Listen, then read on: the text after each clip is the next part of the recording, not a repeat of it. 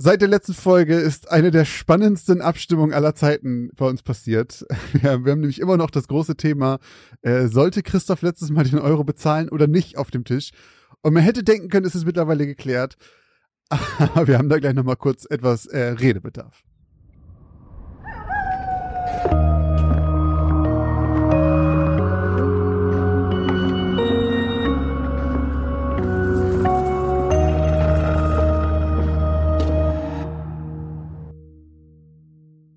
Und damit moin und herzlich willkommen zur 52. Folge von Geschichten aus dem Altbau, dem Grusel-Podcast mit dem X-Faktor. Heute wieder mit mir, Christoph Erbrock. Und mit mir, Josh Kliemann. Und in dieser Folge präsentieren wir euch mal wieder drei unheimliche Geschichten voller schauriger Ereignisse, mysteriöser Vorkommnisse und unerklärbarer Phänomene. Und am Ende dieser Folge liegt es natürlich auch an euch, wie immer, zu entscheiden, ob diese drei Geschichten wahr sind oder ob wir uns alle drei vielleicht nur ausgedacht haben. Hm. Und bevor ihr erfahrt, ob wir uns die letzten Geschichten ausgedacht haben, eine kleine Spoilerwarnung. Die neuen Geschichten beginnen ab 32 Minuten und 12 und davor ist die Auflösung der vorherigen Geschichten und unser kleines Krisengespräch bezüglich äh, des Euros. So, das würde ich sagen, schaffen wir mal eben zuerst aus der Welt, oder? Ja, das müssen wir mal eben klären. Wir wollten das ja ein für alle Mal geklärt haben und Richtig. haben deswegen auf Instagram eine große Abstimmung gemacht, äh, an der Josh wie viele Leute daran teilgenommen haben? Also es lief 24 Stunden und in dieser Zeit haben über 1600 Leute abgestimmt. Und das Lustige ist, exakt für jede Nein-Stimme kam auch immer eine Ja-Stimme, sodass es wirklich beinahe die gesamte Zeit bei exakt 50-50 stand. Ich habe zum Schluss wirklich stündlich reingeguckt und ich war richtig nervös, wer jetzt diese Abstimmung gewinnt. Das Endergebnis ist so knapp, wie es nur sein könnte. Denn 836 Leute haben gestimmt, dass Christoph diesen Euro bezahlen muss und 835, dass er den nicht bezahlen muss. Wodurch mit einer Stimme gewonnen hat, dass dieser Euro im Topf bleibt. Wir haben aber auch echt viele Nachrichten noch bekommen. Ähm, es herrschte generell etwas Verwirrung und Uneinigkeit, wie mhm. genau jetzt unsere Regeln überhaupt sind. Und äh, deswegen habe ich mir jetzt überlegt, wir zurren hier noch einmal fest, wie genau die Regeln sind. Und ich habe mir ein bisschen was überlegt. Du musst einfach nur zustimmen oder äh, Veto einlegen. Ich höre. Okay. Kriege ich meinen Euro zurück nach deinen Regeln? Wahrscheinlich nicht, ne? Dann lege ich direkt ein Veto ein. Es ist, ja Demo es ist ja Demokratie. Und es ist schon mal. Also, Bei zwei Personen, wie funktioniert die? Nee, Demokratie von der Abstimmung. Wir haben ja abgestimmt, ah, ja. dass der Euro drin bleiben muss. Aber ja, schon, das stimmt schon. Also, Stimmen zählen. Prozentual gesehen war es 50-50 am Ende, ne? Prozentual gesehen war es 50-50, ja. ja. Nicht, also ja, auf, ohne Nachkommastelle, ja. ja. Also, pass auf, hier mein Vorschlag. Ein paar Sachen sind natürlich logisch. Also Geschichten, die wir uns frei ausgedacht haben, sind offensichtlich falsch. Ja. So. Urban Legends, bei denen es zig Versionen gibt und kein tatsächlicher Ursprung auffindbar ist, auch falsch. Zum Beispiel Gute Nachtkuss oder komischer Besuch mit dem Hund, der die Hand leckt oder mit dem Clown wenn, es, wenn man merkt, es gibt davon ganz viele Versionen, die gibt es überall. Ja, also, also offensichtlich falsche Urban Legends? Genau, also einfach Urban Legends und dann recherchiert man und merkt so, okay, kein, nirgendwo, wo du das liest, ist irgendwo ein Ursprung erkennbar, sondern einfach, das kam ja. überall, die sind auch falsch. Mhm. So, dann äh, Geschichten basieren auf Büchern oder Filmen, auch falsch, solange natürlich der Film oder das Buch nicht auf wahren Begebenheiten beruht. Aber wenn du jetzt sagst, ich nehme halt ich schreibe eine Geschichte basierend auf dem Saw-Film, dann ist sie offensichtlich falsch. Ja. So. Äh, und Geschichten, das wäre jetzt der neue Fakt, Geschichten, die als absichtlicher Hoax entlarvt werden können. So, wenn du so, das ist nämlich jetzt genau der Fall. Ja, genau, da würde ich sagen, wenn du halt entlarven kannst und beweisen kannst, aha, der hat zugegeben, es ist fake, dann würde ich sagen, sind sie falsch. Das wäre jetzt mein Vorschlag. Ja. Ich mache mal kurz weiter. Mhm. Jetzt kommen wir zu den Warngeschichten. Das wären alle Hörergeschichten, weil wir sieben ja selber nochmal aus. Das heißt, wenn wir sagen, wir halten die für so glaubhaft und ja. so, dass wir das ne-, nehmen, dann würde ich sagen, gelten die jetzt wahr. Mhm. Wenn es halt unglaublich für dich ist, dann würden wir es wahrscheinlich eh nichts draus machen. Mhm. Dann Geschichten, die beweisbar sind, natürlich auch wahr. Und Legenden von Orten, die zu alt sind für richtige Beweise, laut Überlieferung aber wohl wahr sind, würde ich sagen, sind auch wahr. Zum Beispiel Müller am rauschenden Bach oder Bies von Gévaudan. Bies von Gévaudan, sowas. Und so, mh, genau, die ja, sind so alt, dass du sagen kannst, angeblich sind die wahr, wir können es nicht mehr nachvollziehen, würde ich auch Eine sagen. Eine wahre Sage. Genau. Ja, so. okay. Das wären meine Regeln, wie ich, wie ich sagen. Und das Einzige, was halt offensichtlich neu und festgezurrt wäre, wäre, ey, wenn wir beweisen können, der Typ hat gesagt, ich habe es mir alles ausgedacht, dann würde ich sagen, sie ist falsch. Das würde halt dementsprechend, was die Abstimmung gemacht hat. Wie gesagt, die hat nur mit einer Stimme gewonnen. Aber das wäre quasi daran angepasst dann.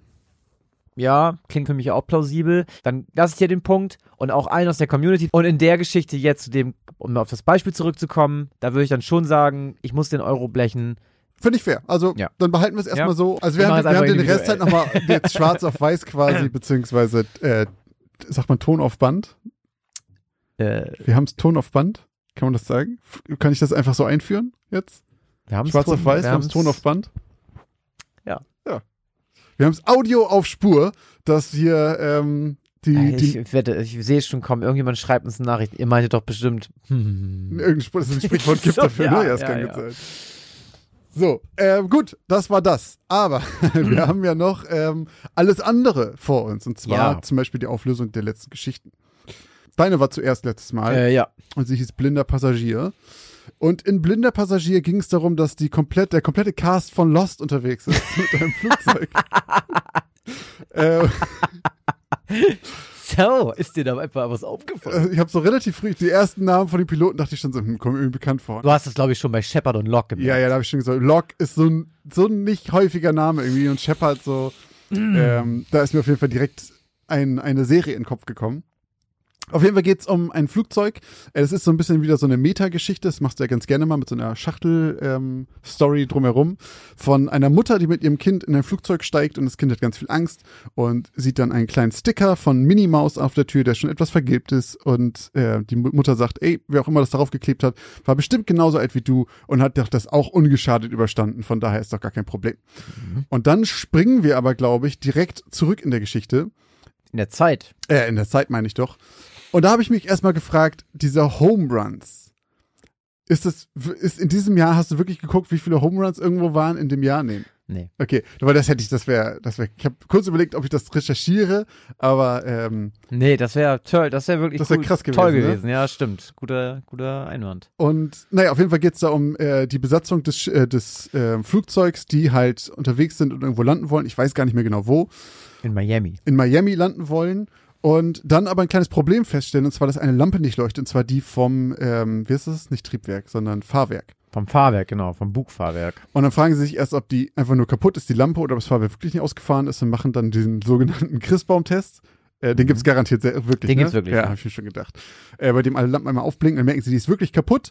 Können dann aber natürlich nicht wissen, ob das Fahrwerk ausgefahren ist oder nicht. Und weil das noch ein bisschen länger dauert, müssen sie noch mal eine Runde drehen und können erst später landen, äh, während einer von denen nachguckt, ob das ausgefahren ist oder nicht. Und dann werden sie halt irgendwie umgeleitet und müssen woanders lang, um wahrscheinlich einfach mal Platz zu machen für wen anders. Aber ich habe das Gefühl, die fliegen ganz schön weit. Ist das normal, dass man so einen großen Kreis fliegen muss? Die fliegen halt irgendein Gebirge rein dann plötzlich. Naja, auf jeden Fall, ähm, auf jeden Fall in dem ganzen Chaos verpassen sie dann irgendwie, dass einer aus Versehen das Lenkrad berührt und ähm, dann der, damit der Autopilot ausgeschaltet wird und merken es erst, als es schon viel zu spät ist und sie so sehr an Höhe verloren haben, äh, dass sie dann in diesem Gebirge abstürzen. Und Ja. dann springt die Geschichte wieder in die Gegenwart oder die mutmaßliche Gegenwart. Und das Kind sieht noch einmal den Geist eines der Piloten, der ihr verspricht, dass sie dort sicher ankommen wird, wo sie hinfliegt. Das war's, ne? Habe ich noch was verpasst? Ja, nee, nee. Genau. Außer ich habe nicht erwähnt, dass äh, der Aufkleber von Minimaus in der Vergangenheit auch auf der Tür war, nur da natürlich noch etwas neuer, der Sticker. Ähm, was bedeutet, dass es wohl die gleiche Tür ist. Aber dadurch, dass das Flugzeug abgestürzt Und ist, jetzt kommt hier schon Detektiv Kliman, wa? Es ist- Zählt ja eins und eins zusammen. ist es unwahrscheinlich, dass es auch das gleiche Flugzeug ist. Naja, auf jeden Fall haben auch wir euch natürlich gefragt, ob ihr glaubt, ob diese Geschichte wahr ist oder nicht. Und 64 Prozent von euch sagen, sie ist wahr und 36 glauben, Christoph flunkert hier.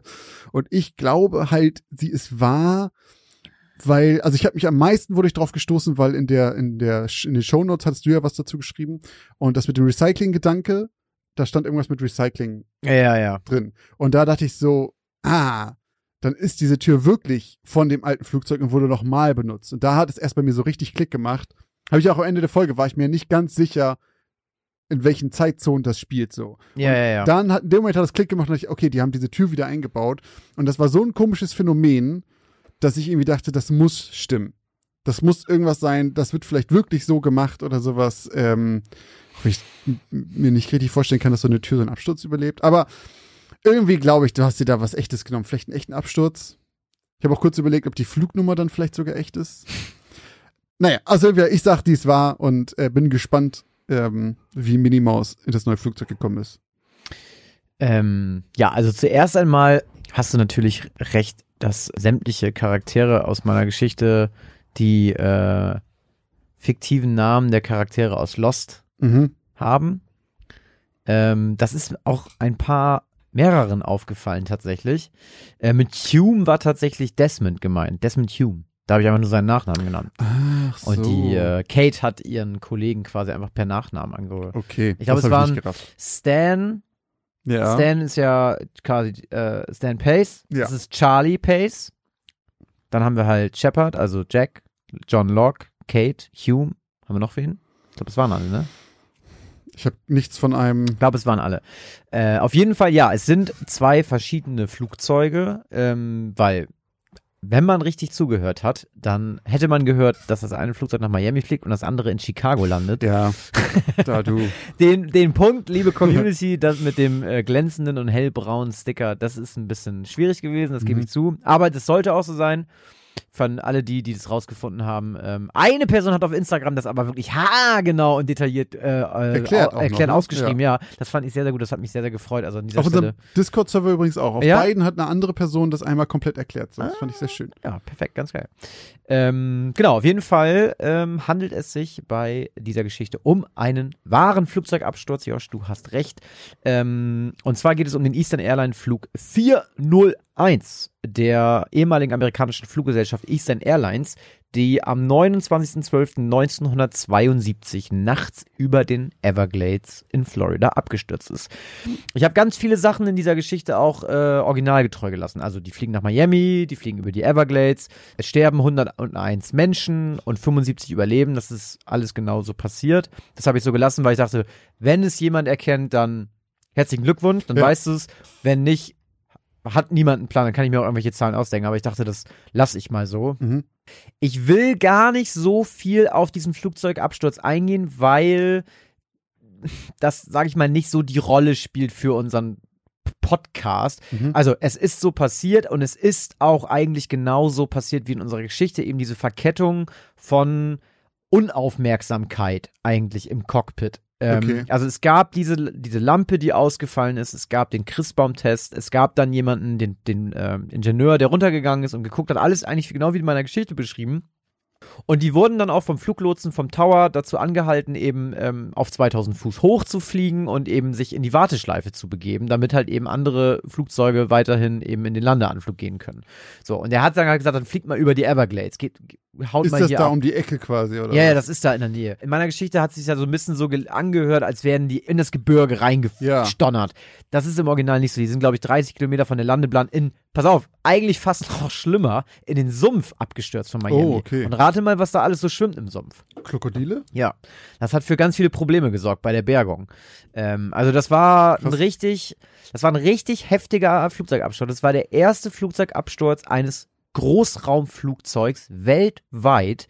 Ähm, 1972, das musst du dir mal vorstellen. Das ist noch Krass. gar nicht, wohl, mittlerweile sind es 50 Jahre sogar. Das Aber trotzdem, dass das der erste war? ja, also zumindest eines Großraumflugzeugs. Ja. Und der hat für ganz viel ähm, Änderungen gesorgt. Also der hatte Folgen, dieser Absturz. Weniger Ähm, Alkohol am Steuer.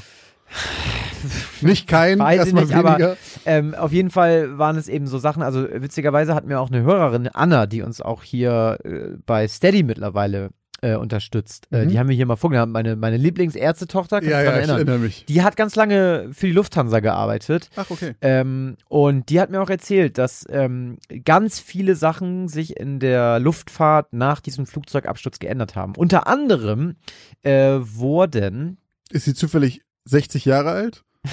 Nein, aber ähm, die du, ich Lufthansa, weiß also, doch damals, du. beziehungsweise die deutsche Luftfahrt hat äh, sowas gegründet wie, das heißt das äh, Foredeck-Programm. Das heißt Facts, Options, Risk and Benefits, Decisions, Execution, Check. Das Gut. sind alles so Frühwarnsysteme, die entwickelt wurden oder, oder, oder sowas eben vorbeugen sollen, solchen Und Sachen. du gehst die quasi wie so eine Checkliste durch? Genau, und ähm, das sogenannte Crew Resource Management, das CRM, wurde auch ähm, danach erst entwickelt. Das ist ein, eine Art Schulungsprogramm äh, für Luftfahrtbesatzungen, welche die nicht technischen Fähigkeiten schulen und verbessern soll, um Flugunfällen aufgrund menschlichen Versagens vorzubeugen. Hm. Und diese ganzen Sachen haben sich erst nach diesem, ja, nach dieser Tragödie entwickelt. Das ist ja leider ganz oft so.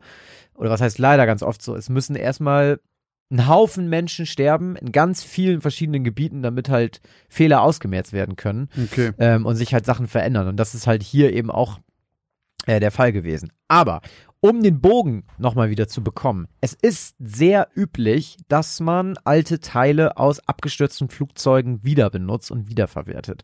Und so war es auch bei ähm, der Maschine 401 des Eastern Airlines Flug. Da hat man überwiegend die Öfen benutzt. Die Tür habe ich benommen, weil. Öfen? Ja. Die Tür habe ich benutzt, die hast du wahrscheinlich auch recht, die war höchstwahrscheinlich völlig im Arsch und die hätte man nicht wieder benutzen können. Allerdings hat es für meine Geschichte einfach gut gepasst mit diesem Minimaus-Aufkleber. Weißt du, um das darzustellen. Und man hat in allen Flugzeugen, in denen Teile, also es waren auch andere Teile, nicht nur irgendwelche Öfen, äh, eingebaut waren, gab es Sichtungen von Geistern. Von den Ach, beiden Piloten.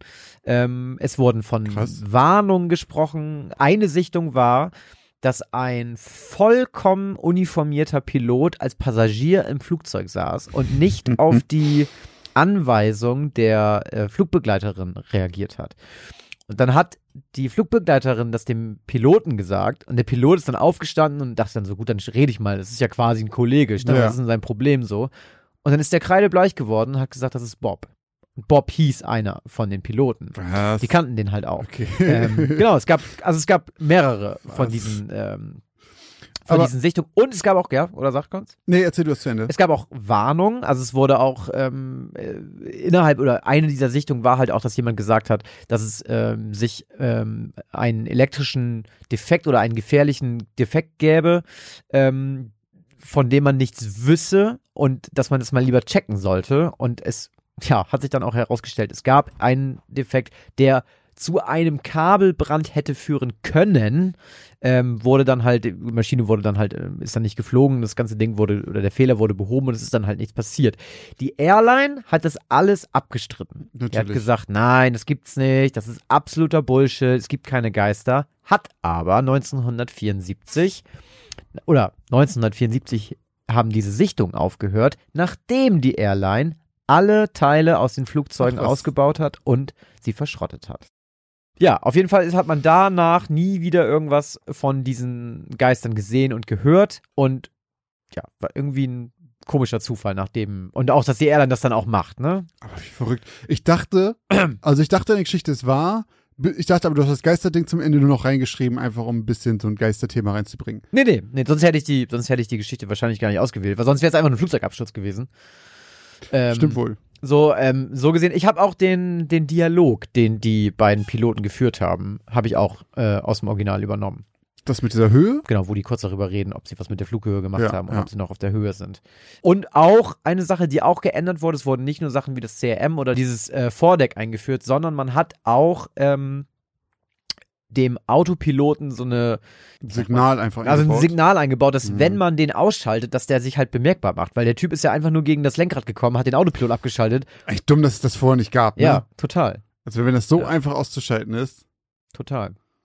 Also leider, leider eine wahre Geschichte, eine wahre Tragödie, ähm, die aber vermutlich glücklicherweise dafür gesorgt hat, dass wir jetzt alle mit äh, gutem Gewissen fliegen können. Ähm, ja. Hat noch ein, zwei Fragen. Ja. Erstens, haben das wirklich Leute überlebt? Ich finde es immer wieder verrückt, dass Leute im Flugzeugabsturz überleben können. Bei dir, du hast, bei hieß es irgendwie 100, so und so viel von 100, so und so viel sind gestorben. Ja, also 75 haben es, glaube ich, überlebt, ja. Das finde ich krass, dass ein Flugzeug also, vom Himmel Du weißt ja auch nicht, kann. wie das, ne? Also überlebt heißt bestimmt nicht, dass die da rausgegangen sind und gesagt haben, alles klar, ich muss Hui. zum Sport. Ja, ja, klar. So, sondern die, haben, die waren wahrscheinlich halb tot. Trotzdem. Ne? So, ja, ich finde einfach, fällt, knallt so ein Ding vom Himmel und jemand kann da lebend rauskommen. Finde ich schon krass. Und das Zweite, wo zum Teufel ist denn ein Ofen in einem Flugzeug? So zum Essen machen Ofen? Also wirklich zum Heißmachen Ofen? Vielleicht heißt das irgendwie Öfen bei den Turbinen oder so. Müssen die Stewardess so kleine Kohle reinschippen, damit sie die Dinger drehen. Keine Ahnung. Scheiße, die Öfen. Aber vielleicht ist es ja auch was anderes. Also ich meine, äh, Flugzeugabsturz kann ja auch, also keine Ahnung, zum Beispiel jetzt der Typ über dem Hudson River, der ist auch streng genommen abgestürzt. Ne? Der hat es ja auch Stimmt geregelt. Ja, ja. Ich meine, wenn, wenn, Stimmt, wenn wir können die- auch so eine flache Landung machen, so eine die, Notlandung. die sind ja nicht abgestürzt, weil es einen technischen Defekt gab im Sinne von, keine Ahnung, Triebwerke fallen aus Mhm. und wir fallen jetzt runter wie so ein Stein, sondern die haben ja die Flughöhe einfach. Also das Flugzeug ist ja einfach zu tief gewesen. Und die Stimmt, konnten ist nicht- wahrscheinlich noch ein bisschen was dran ändern. ist nicht es- mit der Nase vorwärts in den Boden gerammt. Ja. ja okay, das Da- ist bestimmt ein Riesenunterschied. Genau. Okay. Ja, also auch ähm, vielen Dank nochmal an Anna für die äh, Hinweise hier an dieser Stelle. Ähm, das, das mit dem Frontec oder wie das heißt, das habe ich so auch nicht gewusst. Hm. Also ja, sehr viel passiert und ähm, du musst heute nicht bezahlen. Yes. Aber es gab eine zweite Geschichte. Der kam es, wie es kommen musste. Und die hieß Einsame Nachtfahrt. Eine junge Frau fährt äh, nach der Uni in ihre wohlverdienten Semesterferien, tankt nochmal voll ähm, und lässt ihr ganzes hart erspartes Semestergeld auf dieser Nachtfahrt im Tank ihres Autos vermutlich. Ähm, nee, fährt ähm, zu ihren Eltern, äh, Mutterseelenallein, üb nachts über die äh, Landstraße und ihr geht leider das Benzin eben aus, deswegen muss sie tanken. Und der Tankwart ähm, scheint auf den ersten Blick ein unangenehmer Zeitgenosse zu sein. Er schleicht so ein bisschen um ihr Auto und hat so diese typische Statur und das Aussehen eines Mannes, vor dem man sich vielleicht als junge Studentin nachts allein an der Tanke fürchtet. Mhm. Und ähm, ja, sie ist ein bisschen eingeschüchtert von ihm. Und das macht es dann auch nicht besser, als er dann irgendwie auch sich immer merkwürdiger verhält und in ihr Auto schaut und dann reingeht und dann sagt sie, sie möchte gerne bezahlen mit Karte und dann sagt er, ja, kein Problem. Und plötzlich kommt er und sagt, ja, sie müssten bitte mal einmal in die Tanke kommen, die Karte wird nicht angenommen. Und gut, sie denkt dann, naja gut, es, vielleicht macht sie sich ein bisschen auch einfach zu viel in Kopf, sie geht in die Tanke, will bezahlen und der Typ schließt auf einmal die Tür ab. So, und dann flippt sie aus und schreit ihn an, sie sollen rauslassen. Und das tut er dann auch und sie entkommt. Ja, sie haut ihm noch Pfefferspray. Sie haut ihm Pfefferspray ins Auge, genau. Sie, sie, ähm, sie attackiert ihn noch äh, sozusagen und ähm, oder verteidigt sich in ihren Augen wahrscheinlich eher vor ihm. Flüchtet in ihr Auto, fährt davon und ähm, bekommt leider nicht mehr mit, dass der Tankwart ihr hinterher ruft, dass jemand auf ihrer Rückbank sitzt. Mhm. Tja. Wahrscheinlich überlebt sie diese Nacht nicht, kommt nie bei ihren Eltern an und wird zerstückelt im Wald gefunden, einen Tag später von der Polizei. Wir wissen es nicht, vielleicht auch nicht. vielleicht war es auch einfach ihr bester Freund, der ihr einen Prank gespielt hat. It's a prank. It's a prank, bro. ähm, auf jeden Fall kam es, wie es kommen musste. Wir haben euch gefragt, äh, was, ihr, was ihr denn gedacht habt. Und äh, es war, sage ich mal, ähnlich wie in meiner Geschichte, die ab von der, von der prozentualen Verteilung her 62% glaubten an eine wahre Geschichte, 38% an eine falsche Geschichte. Und jetzt kommt nämlich wieder, glaube ich, das nächste Dilemma Oha. heute mit dem Euro. Weil ich kann mir vorstellen, dass das, dass das jetzt wieder zu einem Dilemma kommt. Weil ich hatte eine ganz klare Vermutung, Mhm. habe ich dir schon gesagt. Ich habe äh, in der Folge gesagt, ich habe ähm, das zumindest angedeutet. Ich, diese Geschichte habe ich fast genau so schon mal bei X-Factor gesehen. Mhm. Äh, da ist es keine Tanke, sondern ich glaube eine Gaststätte. Und da fährt der Typ aus der Gaststätte, also da ist halt ein Typ in der Kneipe, der ist super unangenehm, keine Ahnung, tätowiert, so ein Rocker-Typ halt. Und die Frau ist mega eingeschüchtert von dem. Und der fährt ihr dann mit dem Auto hinterher, hupt die ganze Zeit, Lichthupe, nervt halt richtig. Und ähm, in dem Fall ist es aber so, sie bekommt es am Ende mit. Und sie wird quasi von ihm gerettet. Mhm. So. Ich weiß nicht mehr, bei, was sie bei X-Factor gesagt haben, ob wahr oder falsch. Ich kann mir gut vorstellen, dass sowas schon mal passiert ist.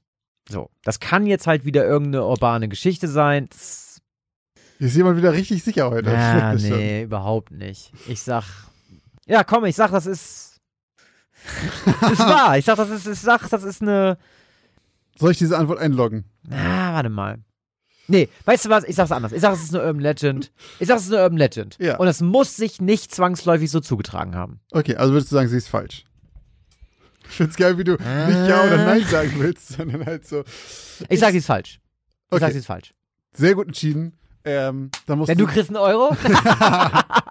nee, ich hatte, ich hatte ein bisschen Ich habe mich fast schlecht gefühlt, als du gerade gesagt hast, ich glaube, sie ist wahr, weil ich dachte noch, Christoph, dann kommt wirklich eine Diskussion gleich, weil du wieder zahlen musst. Nein, also Leute, das ist eine urbane Legende. Die hm. Geschichte stammt aus den späten 60ern. Es gibt davon sehr, sehr, sehr viele verschiedene Versionen. Es gibt auch welche, wo der Angestellte sie mit, also wo dann irgendwie angeblich ein Motorschaden ist und dann soll sie ums Auto kommen. Er packt ihr die Hand auf den Mund und zieht sie in den Laden und sagt dann, da war, jemand in dem Auto und sowas. Es gibt sogar Versionen von der Geschichte, wo die Frau dann so dankbar ist, dass sie den Tankwart heiratet am Ende. Hättest du uns nicht die erzählen können? Nee. Äh, es gibt auch Versionen, in denen der Tankwart quasi sieht, wie an der Tankstelle jemand einsteigt und sie deswegen warnt. So. Was er sieht, dass, dass der Typ da ah. einsteigt. In meiner Geschichte zum Beispiel, das habe ich damit reingeschrieben, ähm, ist nicht, ich habe es nicht richtig erwähnt, aber in meinem Kopf war das so, wenn sie anhält und diese Stöcke aus dem Weg zerrt. Das ist der Moment, wo jemand einsteigt, weil die irgendwer dahin gelegt hat. Aber das habe ich, wie gesagt, habe ich nicht groß erwähnt, war einfach nur meine ähm, Berechtigung, warum da irgendwer im Auto rum, rumlungert. Ähm, eine andere Version davon ist die, die du erzählt hast, von X-Factor. Äh, mhm. Da ist das halt mit dem LKW, weil da halt ein Axtmörder auf der Rückbank sitzt. Die bei X-Factor wurde aber auch als falsch entlarvt. Ah, okay. Also da heißt es also auch, auch Urban Legend. Genau, ist nie passiert. Okay. Ich habe die Story von einer ganzen Weile schon mal als Urban Legend gefunden und mir halt aufgeschrieben, abgespeichert und halt einfach ewig lang gewartet, bis ich dachte, ich mach die mal. Und bei der Version gab es auch kein schlechtes Wetter, aber ich dachte, ich mache das ein bisschen düsterer mit ja, dem Regen ja. und so weiter. Ja. Und als ich dann so quasi fertig war mit Schreiben, äh, dachte ich, ich google noch mal die Geschichte und guck noch mal, vielleicht gibt es da noch mal andere Versionen für, vielleicht kann ich da noch irgendwas mit reinpacken, was woanders war. Da gibt es ja in der Regel noch anders geschriebene Versionen von. Und habe dann eingegeben Urban Legend Gas Station und finde eine Filmszene, die nahezu eins zu eins das war, was ich zu dem Zeitpunkt geschrieben hatte. Ja. Weil es gibt einen Film, der heißt einfach Urban Legend von 1998 und die Eröffnungsszene ist eins zu eins nahezu eins zu eins meine Story. Auch mit dem Regen. die Urban Legend, deine Story basiert ja auf der. Das stimmt, aber auch mit dem Regen, so, ich meine, sie hält auch so, nicht vor okay. nochmal an. Okay, okay. Ähm, da spielt übrigens Schlangenzunge, äh, den Tankwart. Aus Herr der Ringe? Ja. Oh, keine Ahnung, ich habe, glaube ich, mir würde kein anderer Film einfallen, aus dem ich den kenne. Äh, doch, der hat auch Chucky gespielt. Ach, echt? Ja. ja vielleicht ist das auch die harte Maske aus Herr der Ringe, ne? Das kann sein. So Aber man erkennt den eigentlich schon ganz gut wieder. Naja, auf jeden Fall gibt es halt diesen Film, der heißt auf Deutsch äh, Düstere Legenden. Und oh, den kenne ich aber. Wirklich? Düstere Legenden? Ja. Äh, das sagt mir was. Das ist so ein 80er, 90er Thriller, ja, 98, so ein Slasher-Film ist das. Über einen Killer, der auf dem Campus einer Privatuni in New England äh, bekannte jo. Urban Legends nachspielt und so halt die ganzen Leute umbringt. Ah, da, oh, und, das ist doch, ähm, den kenne ich, den Film. Der ist auch mit Tara Reid und der hat ein paar relativ bekannte Leute. Tara Reid ist doch die aus äh, American Pie, oder nicht? Ja. Und bei Scrubs hat die auch mal mitgespielt. Ja. Und irgendwie war da noch, da waren noch ein, zwei, die man, glaube ich, kennt. Und der Film war, wurde damals ein bisschen abgewatscht als so ein Scream-Nachmache. Äh, weil ja, Scream halt davor kam. Die ganze Zeit dieser Teenie-Slasher-Filme. Ne? Aber er war anscheinend erfolgreich genug. Es gibt halt zwei Sequels noch. Also. Der heißt im Original Urban Legend. Das ist einfach nur Urban Legend. Da muss ich aber sagen, finde ich den deutschen Titel mal zur Ausnahme mal besser.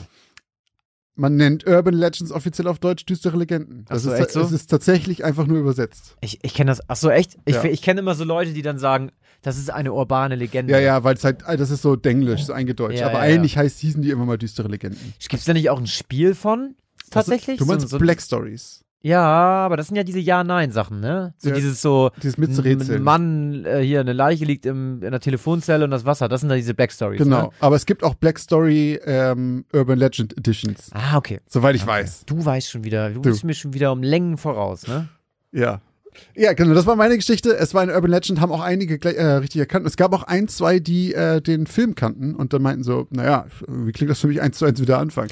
Und wir können ja auf jeden Fall verlinken, es gibt diese Szene zumindest bei YouTube, die können wir, mhm. glaube ich, gefahrlos äh, in den Show Notes äh, packen wir euch die rein. Ähm, dann könnt ihr mal gucken. Ähm, es ist wirklich auch mit dem Wetter und sowas, ist schon sehr nah dran. Tara Reid, ey. Ist die nicht mittlerweile mega magersüchtig? Die hat irgendwie, ich glaube, die wurde irgendwie so krass operiert ist der nicht auch mal der, die Brust rausgerutscht bei irgendeinem. Oh, ähm, echt? Ja, irgendwie aus Versehen, die das irgendwie nicht mitgekriegt Die war so. doch mit Kevin zusammen, ne? Bei äh, oh, das Pie. Das war die Freundin von Kevin. Also die hatte mal was mit JD. Das ist die Schwester von Jordan, der Frau von. Ja, ja, äh, von, Dr. von Dr. Cox. Cox. Ja. Genau, nee, ich kenne die aus äh, Herr, äh, Herr der Ringe. aus ist das nicht Irwin? nee, ich kenne die aus American Pie und da war das die Freundin von Kevin. Stell dir mal vor, Tara Reid als Arwen oder sowas in Herr der Ringe. Vielleicht in der neuen Serie, ja. Hm. Freue ich mich schon drauf. Ja, ich mich auch. Gut. Ähm, ja. Ja.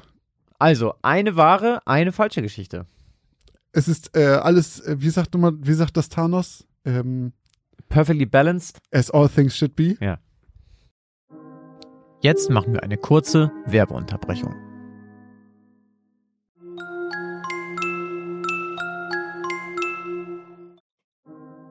Und jetzt geht's auch schon weiter mit den neuen Geschichten. So, dann hast du heute, glaube ich, die Ehre, die äh, neue Folge mit der ersten Geschichte zu eröffnen. Mhm. Bin gespannt. Ich auch. Ich habe den Titel schon geluschert in unserer Dropbox. Irgendwas mit Funken. Ja. Meine Geschichte von heute trägt den Namen Ein Fünkchen Wahrheit. Wie war die Adresse? Haus Nummer 17? Ausgezeichnet. Ich bin in 90 Minuten da. Aufgeregt beendete Jack das Telefonat, während er die Adresse auf einen kleinen Zettel kritzelte. So ein Schnäppchen hatte er schon länger nicht mehr gemacht. Zum Glück gab es anscheinend immer noch genug Menschen, die nicht wussten, wie viel ihr Hab und Gut wert war. Jack sammelte alte Automaten. Und je nach Zustand konnten die gut und gerne mal mehrere tausend Dollar kosten. In seltenen Fällen sogar noch mehr. Dabei kam es natürlich immer darauf an, um was für einen Automaten es sich handelte. Jack war nicht besonders wählerisch. In seiner Industriehalle mischte sich alles, was das Sammlerherz begehrte. Er besaß viele alte Flipperautomaten, etliche rare Getränkeautomaten, Jukeboxen, einarmige Banditen, ein paar automatische Jahrmarktspielchen und sogar einen japanischen Rahmenautomaten. Ein Großteil der alten Geräte hatte er in einem bemitleidenswerten Zustand erlangt und dementsprechend viel Zeit in die Restaurierung stecken müssen. Doch als gelernter Elektromechaniker kostete ihn das lediglich Zeit. Und davon hatte Jack jede Menge. Heute würden drei weitere Schätze in seinen Fundus übergehen. Und das für gerade mal 200 Dollar. Jack konnte sein Glück kaum fassen. Die Dame am Telefon, eine Mrs. Godfrey, hatte ihn aufgrund seines Inserats in den Kleinanzeigen angerufen.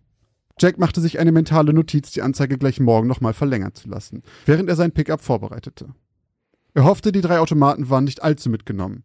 Mrs. Godfrey hatte erwähnt, dass die Automaten aufgrund eines Brands verkauft werden mussten. Nachdem Jack seine Ladefläche mit Decken und Spanngurten beladen hatte, stieg er ein und fuhr los. Etwa 80 Meilen lagen nur noch zwischen ihm und den Automaten. Die Fahrt dauerte nur knapp eine Stunde, so dass Jack etwas zu früh an der ihm genannten Adresse ankam. Doch der Anblick vor ihm ließ ihn sein Glück ein wenig anzweifeln. Langsam kam sein Pickup zum Stehen, direkt neben einem bis auf die Grundmauern abgebrannten Haus. Auf den Überresten der Veranda lag eine rußgeschwärzte 17. Er schaute auf den Zettel in seiner Hand. Haus Nummer 17. Jack zog die Augenbrauen hoch und atmete tief ein. Hoffentlich war er nicht vollkommen umsonst hergefahren. In der Asche gab es jedenfalls nichts, was noch irgendwie verkäuflich wäre. Dann bemerkte er einen neuen Baucontainer neben der Brandruine mit rußschwarzen Handabdrücken an der Tür. Er stieg aus und ging langsam darauf zu, als er plötzlich seinen Namen hörte. Mr. Turner? Jack Turner? Er wirbelte herum und sah eine ältere Frau mit Sorgenfalten auf ihn zugehen. Ja, das bin ich. Dann sind Sie Mrs. Godfrey? Ja. Ihr Blick flog zum verbrannten Haus und blieb darauf hängen. Sofort war sie wie abwesend. Jack konnte sehen, dass es ihr schwer fiel, an diesem Ort zu sein. Vielleicht war jemand in den Flammen umgekommen. Jack entschied sich dafür, besser nicht genauer nachzuhaken und direkt auf das Thema zu kommen, weshalb er hier war. Sie hatten am Telefon von drei Automaten gesprochen. Mrs. Godfrey wackelte kaum merklich mit dem Kopf, als würde sie ungeliebte Gedanken abschütteln, und schaute wieder zu Jack. Ja, ja, genau, die Automaten. Folgen Sie mir bitte. Mrs. Godfrey ging langsam zu dem großen Container neben der Ruine, öffnete das große eiserne Vorhängeschloss und zog die Tür auf. Im Inneren befanden sich hunderte Kisten und wild zusammengewürfelte Möbel. Beinahe alles hatte Brandflecken oder war mit schwarzem Ruß bedeckt. Vor Jack befanden sich die kläglichen Überreste des abgebrannten Haushalts. Die Automaten sind direkt hier, hinter den Kisten. Jack half ihr, die Automaten freizuräumen und konnte sein Glück kaum fassen, als er die Geräte das erste Mal sah. Eines war ein alter Ticketautomat. Nicht spektakulär, aber zumindest in gutem Zustand und anscheinend sogar noch in Originallackierung. Das zweite war ein Flipperautomat. Er hatte den Brand nicht vollkommen unbeschadet überstanden, doch Jack war sich sicher, er würde das schon wieder hinkriegen. Der Jackpot war jedoch der dritte Automat. Es war ein verzierter Kasten aus Holz mit einem gläsernen Fenster. Durch das Fenster schaute ihn das Gesicht eines bärtigen Mannes mit einer Kopfbedeckung aus Samt an. Vor ihm befand sich eine große Kristallkugel. Über dem Fenster stand in verschnörkelten Buchstaben das Wort Corvus. Es war ein Wahrsageautomat. Und er war in makellosem Zustand. In einem kurzen Gespräch, während Jack die Automaten auf sein Pickup hiefte, fand er heraus, dass die Automaten und somit vermutlich auch das abgebrannte Haus dem Sohn von Mrs. Godfrey gehört hatten. Er hatte nicht nachgefragt, aber er entnahm dem Gespräch und ihrem Ton, dass ihr Sohn wohl tragischerweise bei dem Brand ums Leben gekommen war. Nachdem er der alten Dame die 200 Dollar überreicht und die Automaten auf seinem Pickup sicher eingepackt und festgeschnallt hatte, machte er sich auf den Rückweg zu seiner kleinen Industriehalle, in der er seine Errungenschaften reparierte und sammelte. Knapp zwei Stunden später standen alle drei in Reihe und Glied in seiner Halle, bereit auf Herz und Nieren untersucht zu werden. Der Ticketautomat funktionierte einwandfrei, war aber für Jack nicht mehr als eine Dreingabe. Der Flipper reagierte leider absolut gar nicht. Auf den ersten Blick sah es aus, als ob sich einige der Lötkontakte beim Feuer gelöst hätten. Er würde nicht drumherum kommen, jeden einzelnen Kontakt zu überprüfen. Wenigstens würde ihn damit die nächsten Wochen erstmal nicht langweilig werden. Dann wandte sich Jack dem dritten Automaten zu. Er war noch immer erstaunt, wie unbeschadet er das Feuer überstanden hatte, zumal der komplette Korpus aus Holz bestand. Nervös nahm Jack den Stecker in die Hand, steckte ihn in die Steckdose und legte den Schalter auf der Rückseite des Wahrsageautomaten um. Sofort ertönte ein leises Surren aus dem Inneren des Automaten. Jack ging zur Vorderseite des Holzkästchens und klatschte vor Freude in die Hände, als er sah, dass sowohl die Kristallkugel als auch die Augen von Corvus rot erleuchtet waren. Außerdem drehte sich der Kopf der mysteriös aussehenden Figur alle paar Sekunden leicht von links nach rechts und er blinzelte hin und wieder. Der Strom und die Motorfunktion schien also zumindest schon mal zu funktionieren. Mit den neugierigen Augen eines Kindes beobachtete Jack die hölzernen Bewegungen im Kasten. Doch der viel wichtigere Teil kam jetzt. Funktionierten die Weissagungen noch? Aufgeregt drückte Jack den großen Knopf auf der Vorderseite. Ein leises Klacken war zu hören, bevor eine Melodie erklang. Dann öffnete sich der Mund der Figur. Willkommen! Ich, Corvus, habe eine wichtige Nachricht für dich. Wer langsam geht, kommt auch zum Ziel. Jack jauchzte vor Freude. Es funktionierte tatsächlich. Sofort drückte er den Knopf erneut. Willkommen! Ich, Corvus, habe eine wichtige Nachricht für dich. Ein Tag ohne Lächeln ist ein verlorener Tag. Jack war vollkommen aus dem Häuschen. Klar, es war nicht viel mehr als alberne Glückskekssprüche von einem Tonband, aber in Anbetracht des Alters des Automaten war es ein technisches Meisterwerk.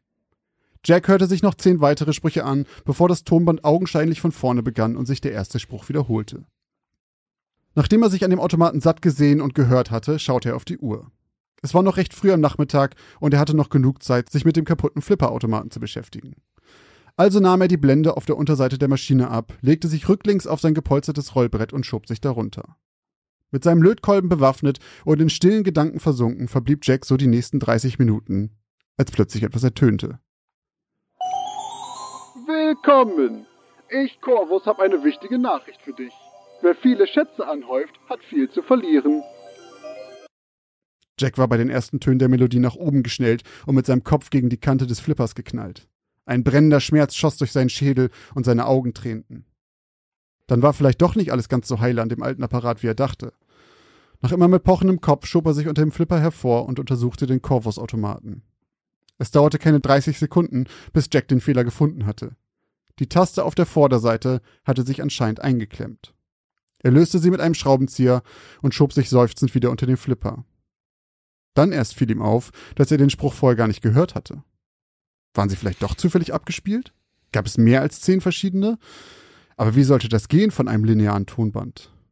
Er war so sehr in Gedanken bei dem Corvus-Automaten, dass er nicht aufpasste und sich seine Finger am Lötkolben verbrannte. Fluchend ließ er ihn fallen und stand auf, um sich die Hand zu kühlen.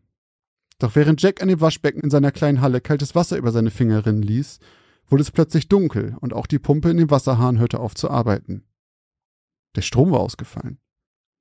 Verdammt nochmal, rief Jack aus, während er blind versuchte, durch die fensterlose Halle zur Tür zu navigieren, unter der ein schmaler Lichtstrahl von draußen hineinschien, als ein rotes Licht seinen Weg erleuchtete.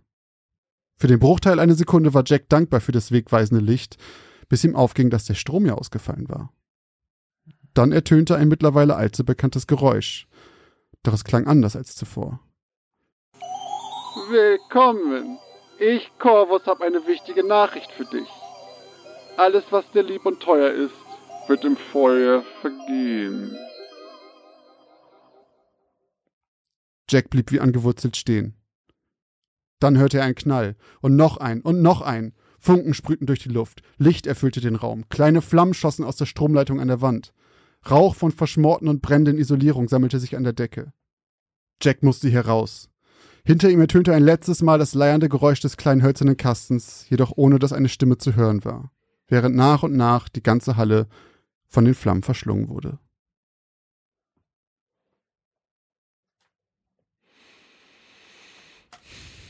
Willkommen. Ich habe eine Vermutung zu dieser Geschichte. Hey, fand ich, ähm, also, ich hatte richtige X-Faktor-Vibes. Ja? Ja, aber nicht, weil ich die irgendwie jetzt, weil mir die bekannt vorkam und ich so sage, das ist eine, sondern das war so ein richtig typisches Szenario. Jemand, so ein halb oder so ein fast schon gieriger, raffzähniger Händler, der da so das Geschäft seines Lebens so ein bisschen macht und was viel zu billig kauft, kriegt so einen scheußlichen Automaten, der auch noch anfängt, ein Eigenleben zu haben. Oder der hat ein Eigenleben. Und das fängt genauso harmlos an mit diesen zehn random Sprüchen und dann plötzlich sagt er dir irgendwie, du stirbst heute Abend, mein Lieber. Weißt du so? Ja, ja. Fand ich richtig gut. Also Ja? fand ich irgendwie, ja, also klar, am Ende ist es dann halt das Feuer, weil Mhm, wahrscheinlich der auch schon dafür gesagt hat, dass die Bude schon Feuer abgebrannt ist bei dem Sohn der Verkäuferin. Ähm, ja, ja, fand ich ganz geil. War, ne, war ein geiles, geiles Setting irgendwie. Corvus. Gut, aber äh, was hast du uns denn heute hier äh, geschrieben, kleiner Äh, Schreiberling? Ich habe eine Geschichte geschrieben und die heißt Unterbewusster Besuch. Die erste eigene Wohnung. Endlich. Auch wenn es Rasmus schwer gefallen war, sich von seiner WG, in der er über zehn Jahre gewohnt hatte, zu trennen. So war es doch jetzt der richtige Zeitpunkt, nach Abschluss des Studiums und mit Beginn des ersten Jobs in die erste eigene Wohnung zu ziehen und die chaotische Vierer-WG hinter sich zu lassen. Auszuziehen bedeutete ja auch nicht, sich nie wieder zu sehen. Es bedeutete nur, dass Rasmus jetzt so lange duschen konnte, wie er wollte und nur noch seiner eigenen Faulheit und Unordnung hinterherräumen musste. Natürlich hatten seine besten Freunde und ehemaligen Mitbewohner ihm beim Umzug geholfen und sich zum Teil sogar ein kleines bisschen eingestanden, etwas neidisch auf Rasmus neue Wohnung zu sein, die komplett saniert war, eine Fußbodenheizung besaß und von dessen Fenstern im dritten Stock man einen wunderschönen Blick auf den Fluss hatte, der sich durch die Stadt schlängelte. Doch als die Arbeit getan und das letzte Umzugsbier geleert war, war es Rasmus, der alleine zurückblieb und seinen Helfern beim Verlassen des Treppenhauses neidische Blicke hinterherwarf.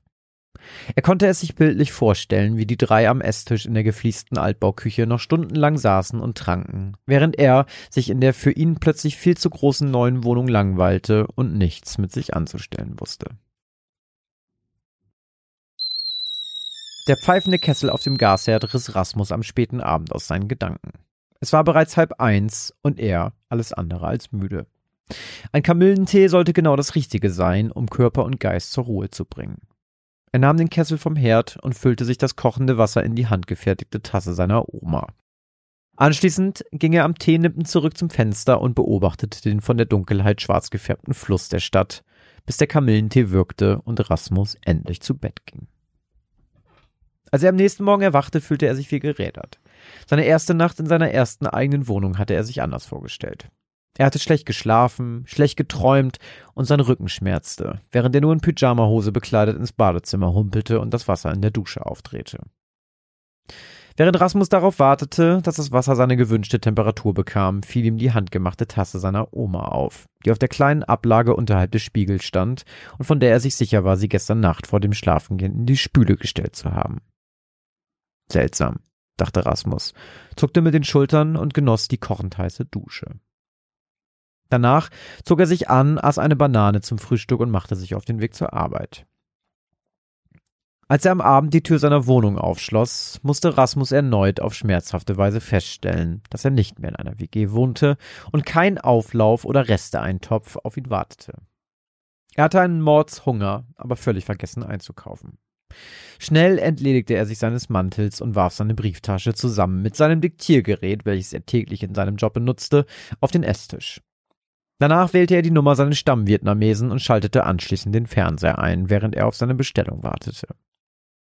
Eine halbe Stunde später klingelte es an seiner Tür. Den Lieferanten kannte Rasmus schon persönlich. Mindestens einmal die Woche hatte er die WG beliefert und war inzwischen ein üppiges Trinkgeld gewöhnt, welches Rasmus ihm auch an diesem Abend selbstverständlich zahlte.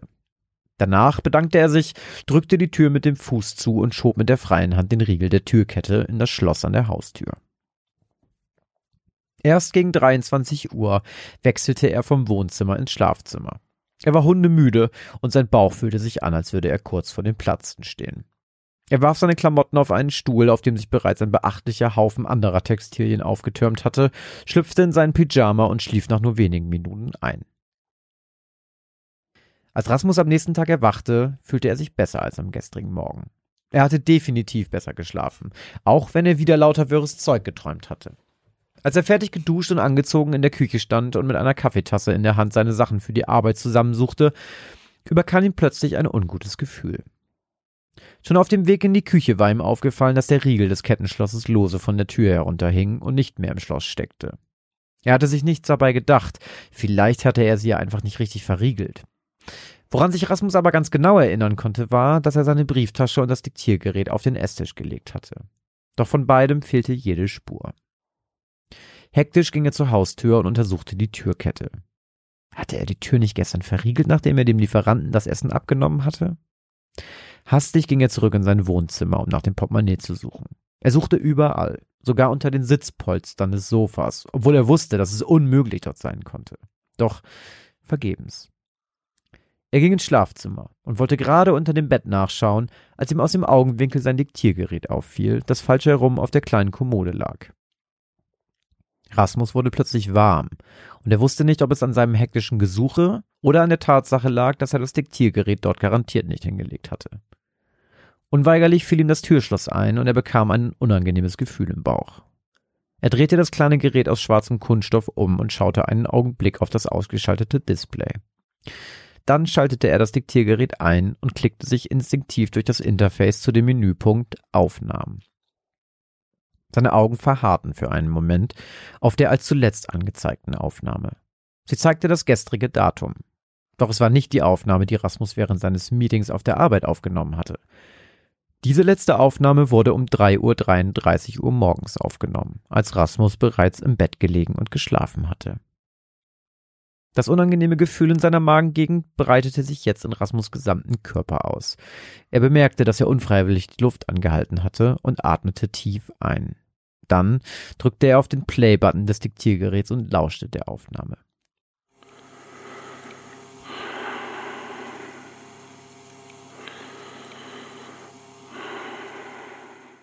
Was zur Hölle war das? Hatte Rasmus diese Aufnahme auf dem Rückweg während der Fahrt mit der U-Bahn aus Versehen aufgezeichnet? Das mit der falschen Uhrzeit konnte ja auch einfach ein Fehler sein. Kleine technische Geräte hatten oft irgendwelche Fehler mit der Software, vor allem wenn sie billig waren als ob jemand in seine Wohnung eingedrungen wäre, sich als erstes das Diktiergerät geschnappt hätte und da reingeatmet hätte. Unsinn. Er musste aus Versehen auf den Aufnahmeknopf gekommen sein. Dann fiel ihm wieder das verschwundene Portemonnaie ein und er sah auf die Uhr. Verdammt, dachte er. Er musste los, sonst würde er zu spät zur Arbeit kommen. Die Brieftasche konnte sich ja nicht in Luft aufgelöst haben. Irgendwo musste sie ja stecken. Er schaltete das Diktiergerät aus, um die Batterie zu schonen, steckte es in seine Hosentasche und verließ seine Wohnung. An diesem Abend hatte Rasmus vorgesorgt. Er hatte eingekauft.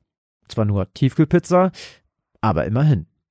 An den Vorfall vom Morgen dachte er nicht mehr. Das Einzige, was ihn wurmte, war, dass er noch immer keine Ahnung hatte, wo seine Brieftasche war. Ein Glück leben wir im 21. Jahrhundert und ich kann mit meinem Handy bezahlen, dachte er schmunzelnd, während er sich das vierte Stück Pizza in den Rachen schob. Morgen war Samstag. Das hieß, er hatte genug Zeit, die gesamte Wohnung auf den Kopf zu stellen. Doch als Rasmus wenige Stunden später zu Bett ging, stellte er fest, dass das gar nicht nötig sein würde. Er fand seine Brieftasche. Sie lag unter der Bettdecke am Fußende seines Bettes und er hatte absolut keine Ahnung, wie sie dorthin gekommen war. Irgendwas ging in seiner Wohnung vor sich, dachte er. Und dieser Gedanke verfestigte sich am nächsten Morgen, als Rasmus nach dem Aufstehen auf dem Weg ins Badezimmer schlammige Fußabdrücke entdeckte, die sich in der gesamten Wohnung verteilten, so als hätte jemand etwas gesucht. Außerdem war das Schloss der Türkette erneut entriegelt, obwohl er sich dieses Mal zu 100% sicher war, dass er sie am Abend zuvor verriegelt hatte. Rasmus bekam langsam Angst. Er kontrollierte, ob das Diktiergerät und seine Brieftasche noch immer an ihrem Platz lagen und war für einen kurzen Moment erleichtert. Beides lag noch genau dort, wo er es hingelegt hatte, und es gab auch keine erneute gruselige Aufnahme. Dafür fehlte jedoch etwas anderes. Seine Klamotten waren verschwunden. Natürlich nicht alle. Der Berg auf seinem Stuhl im Schlafzimmer hatte noch immer eine beachtliche Höhe. Doch ein paar bestimmte Sachen fehlten. So hatte er sich das Leben in einem Single-Haushalt jedenfalls nicht vorgestellt. Erst die mysteriöse Tonbandaufnahme, das verschwundene Portemonnaie, zweimal die Sache mit dem Türschloss, die verschwundenen Klamotten und eine mit fremden Fußspuren übersäte Wohnung. Es war besser, die Polizei zu informieren, dachte Rasmus und wählte die 110. Doch die Beamten konnten ihm nicht wirklich helfen. Sie empfahlen ihm, das Türkettenschloss auszutauschen. Solange nichts Wirkliches passiert sei, gab es auch nichts, um das sie sich kümmern konnten. Das half Rasmus natürlich nicht weiter. Ängstlich blieb er in seiner Wohnung zurück, während die Beamten das Wohnhaus durch das Treppenhaus verließen. Ja, es war nichts passiert, jedenfalls noch nicht. Wollten die so lange warten, bis sie seine blutüberströmte Leiche borgen konnten? Plötzlich wirbelten die dunkelsten Gedanken durch Rasmus Kopf und er spürte, wie sein Atem schneller ging. Er entschied sich, die Sauerei aufzuwischen, um dabei auf andere Gedanken zu kommen. Mit Eimer und Mob wechselte er von der Küche ins Badezimmer und füllte den Eimer in der Badewanne mit heißem Wasser. Anschließend ging er zurück in den Flur und begann an der Haustür mit dem Aufwischen der Fußspuren. Dabei fiel ihm etwas ins Auge. Seine Schuhe. Sie waren völlig verdreckt und überzogen mit Laub und braunem Schlamm. Rasmus steckte den Mob in den Eimer und schaute sich seine Schuhe genauer an. Dann hatte er plötzlich eine Vermutung. Er nahm den rechten, völlig verdreckten Schuh und legte ihn mit der Sohle auf den schlammigen Fußabdruck vor sich auf dem Laminat. Sie passten. Der Fußabdruck stammte definitiv von seinem Schuh. Adrenalin begann plötzlich durch Rasmus Adern zu sprudeln, und er hetzte instinktiv hinüber ins Badezimmer und öffnete den Wäschekorb. Und da lagen sie, seine fehlenden Klamotten, völlig verdreckt und durchnässt, und Rasmus hatte keinen Schimmer, wie sie dorthin gekommen waren. Er hatte die Kleidung und die Schuhe noch gestern getragen und sie weder eingesaut noch in den Wäschekorb geworfen. Und da ihm die Polizisten nicht helfen wollten oder konnten und er diese Nacht auf gar keinen Fall allein in seiner neuen Wohnung bleiben und übernachten wollte, entschied er sich dazu, seinen besten Freund und ehemaligen Mitbewohner Georg anzurufen. Und nach einem kurzen Telefonat war die Sache geritzt. Sein altes Zimmer war noch nicht weiter untervermietet worden, stand leer und somit einer Übernachtung nichts im Weg. Was ist denn los, Rasmus? Vermisst du uns etwa schon? witzelte Georg zwei Stunden später, während es sich die Männerrunde in der Küche, dem Zentrum der WG, gemütlich gemacht hatte. Wohl kaum, lachte Rasmus und zeigte mit den Zeigefingern in Richtung des Spülbeckens, welches schlimmer aussah als sein Schlafzimmerstuhl. Nee, mal ehrlich, wo drückt der Schuh? Du hast dich alles andere als fröhlich am Telefon angehört. Dann erzählte Rasmus seinen Freunden von den seltsamen Vorfällen und nahm anschließend einen großen Schluck Bier aus der Flasche. Könnt ihr euch das vorstellen? Die Bullen wollen nichts machen. Die brauchen erst eine Leiche, bevor die ihre Arbeit machen. Ist vielleicht auch besser, Rasmus, grinste sein Kumpel Rune und schaute verschmitzt zu seinen beiden Mitbewohnern. Denkt ihr das, was ich denke, Leute? Jupp, genau wie vor zehn Jahren, als er hier eingezogen ist. Was ist genau wie vor zehn Jahren? unterbrach Rasmus die anderen unwirsch. Oh, Mensch, Rasmus, da ist niemand bei dir eingebrochen. Du bist schlafgewandelt. Wie vor zehn Jahren. Die gesamte erste Woche, in der du hier gewohnt hast, bist du nachts herumgeirrt. Wir mussten in der dritten Nacht sogar die Wohnung abschließen und den Schlüssel verstecken, damit du uns nicht wegläufst. Ist das euer Ernst? Ja, mach dir keine Sorgen. Wir können es dir sogar beweisen. Hey, Rune, rief Georg, Hol ihm das Geschenk. Ich glaube, wir können in diesem Fall mal eine Ausnahme machen. Welches Geschenk? fragte Rasmus und verstand jetzt überhaupt nichts mehr. Dann überreichte Rune ihm ein Buch oder eher gesagt ein Fotoalbum. Wir wollten es dir eigentlich erst nächste Woche bei deiner Einweihungsparty schenken, aber dann kriegst du es halt jetzt schon. Blätter mal auf Seite 7. Hastig blätterte Rasmus die Seiten um und starrte anschließend auf ein Bild, welches einen zehn Jahre jüngeren Rasmus zeigte, der in Regenjacke und Pyjamahose im Flur stand und eine Einkaufstüte in der Hand hielt. Guck mal auf die Uhrzeit, sagte Georg und zeigte mit dem Finger auf die kleine Wanduhr des Bildes. Sie zeigte 3.33 Uhr.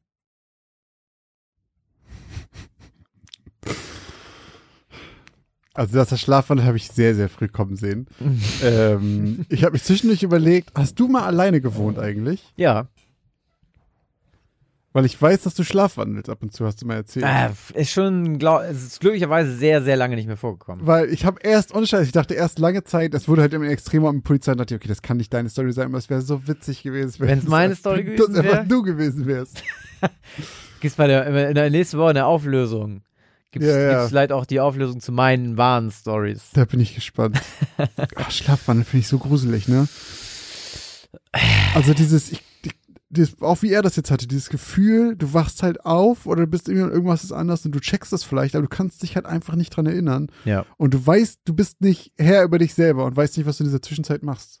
Ja, auf jeden Fall. Also ich meine, ich, ich kenne das ja, wenn mir halt dann meine, keine Ahnung, meine Freundin erzählt, dass ich irgendwie wieder rumgelaufen bin oder Mhm. irgendwas gemacht Passiert habe. das immer noch, immer mal wieder? Ja, also ganz, nee, also ich glaube nicht. Ich glaube, es ist weg. Also so reden im Schlaf kennt ja fast jeder. Ja. So, das passiert ja einfach immer mal oder mal so zucken oder so, aber so wirklich so rumlaufen finde ich schon echt krass. Finde ich gruselig. Ach, nee. Ja, ja, ich und ich, bei mir ist es dann auch so, dass dann äh, Laura manchmal auch sagt, ja, wieso hast du gestern noch das und das gesagt? Ich so, was? Ja, und dann, sie weiß in der Regel auch, dass ich da dann irgendwie nicht mehr ansprechbar bin. Aber es ist ein sehr unangenehmes Gefühl, wenn man da absolut keine Ahnung von hat, dass man irgendwie durch die Wohnung gewandert ist. Es ist wie halt Filmriss haben vom Saufen oder sowas. Das ist einfach so dieses, dieses ähm, nicht wissen, was man selber Ja. getan hat. Ja, Das ja. ist ein ganz, ganz ekliges Gefühl. Ja, Mag ich voll. überhaupt nicht. Ich habe das schon manchmal gehabt, wenn ich, dass ich einen blauen Fleck hatte oder so. Und ich fragst, wo der herkommt. Ja, dann so, hey, wo kommt der denn jetzt her? Und dann, ja, keine Ahnung, bin ich jetzt schon wieder stark. Und dann, letztes Mal war es dann irgendwie, ja, nee, ich bestimmt, ich bin irgendwie dagegen gedonnert oder so, ne? Oder manchmal, ich hatte das sogar einmal vom Sport, dass ich, Ich hatte früher voll oft blaue Flecken. Ich, hab, mich wusste nie, wo die herkommen. Ich weiß nicht Ja. warum. Also ich, keine Ahnung, ich weiß nicht, ob ich als Jugendlicher einfach gegen jede Wand gegengelaufen bin. Aber äh, ich hatte es super häufig, dass irgendwie gerade am Oberschenkel irgendwie blaue Flecken und kein Plan, wo die herkommen. Aber es gibt ja auch echt einfach richtig sicke, extrem Schlafwandler, so, ne? Ja. Also, die wirklich irgendwie rumlaufen und Auto Also, fahren oder. Genau, alleine schon wirklich außerhalb der Wohnung wird es schon wirklich kritisch. Ja. So, also, Ja. keine Ahnung, wenn du in deiner Wohnung rumläufst, nicht aus Versehen aufs Sofa setzt, da kurz irgendwie sitzt und dann wieder zurückgehst, gruselig genug, falls irgendwer bei dir wohnt. Also für andere. Ja. Aber sobald du aus der Tür rausgehst, auch noch das Schloss aufmachst zum Beispiel, kann auch sein, dass die Tür offen stehen lässt oder sonst was. Das ist echt, also bah, nee, mag ich überhaupt nicht. Ganz Habe ich dich ja ein bisschen gekriegt. ja. Sehr gut. Aber Leute, wir haben heute noch eine dritte Geschichte für euch. Und zwar diesmal nicht von einem Gast, sondern Oh nein, wir haben eine Premiere. Wir haben was ganz Neues wieder. Noch eine weitere von uns und von uns beiden geschrieben. Und zwar dank Ravensburger. Ravensburger kennt ihr ja bestimmt alle von den ganz vielen Puzzeln, die ihr in eurer Kindheit oder in eurem Erwachsenenleben, gerade vielleicht auch während des Lockdowns, gepuzzelt habt. Und Ravensburger hat eine neue Reihe, die sie schon herausgebracht haben und die es auch schon zu kaufen gibt. Und das ist die Reihe der Lost Places. Und in dieser Reihe Lost Places gibt es sechs Puzzlemotive und wir durften jetzt zu einem dieser Motive eine kleine Geschichte schreiben. Und zwar zu dem Madhouse. Also diese Motive gibt es alle, die könnt ihr alle schon kaufen. Die gibt es seit Januar, ist diese Reihe auch im Handel, kriegt ihr überall, wo ihr halt Puzzle kriegt. Könnt ihr euch gerne mal angucken. Es sind extrem geile Bilder geworden von einem sehr guten Fotografen. Ja. Und die laden tatsächlich ein bisschen dazu ein, einfach mal sich ein bisschen was dazu zu überlegen. Und das haben wir jetzt halt getan. Und deswegen gibt's heute, dank Ravensburger, diese dritte Geschichte für euch. Tja, und wenn ihr jetzt noch ein Puzzle schon habt, was ihr noch nicht gepuzzelt habt, Leute, dann lehnt euch zurück, puzzelt und lauscht uns beim Vorlesen der dritten Geschichte. Denn was man sehr gut machen kann beim Podcast hören, ist, Josh, Puzzeln. und was kann man gut beim Puzzeln machen? Podcast hören. So, von daher ist das halt, eine Hand reicht die andere. Und äh, wir beginnen mit der dritten Geschichte zu einem wahren Lost Place, und zwar dem Madhouse.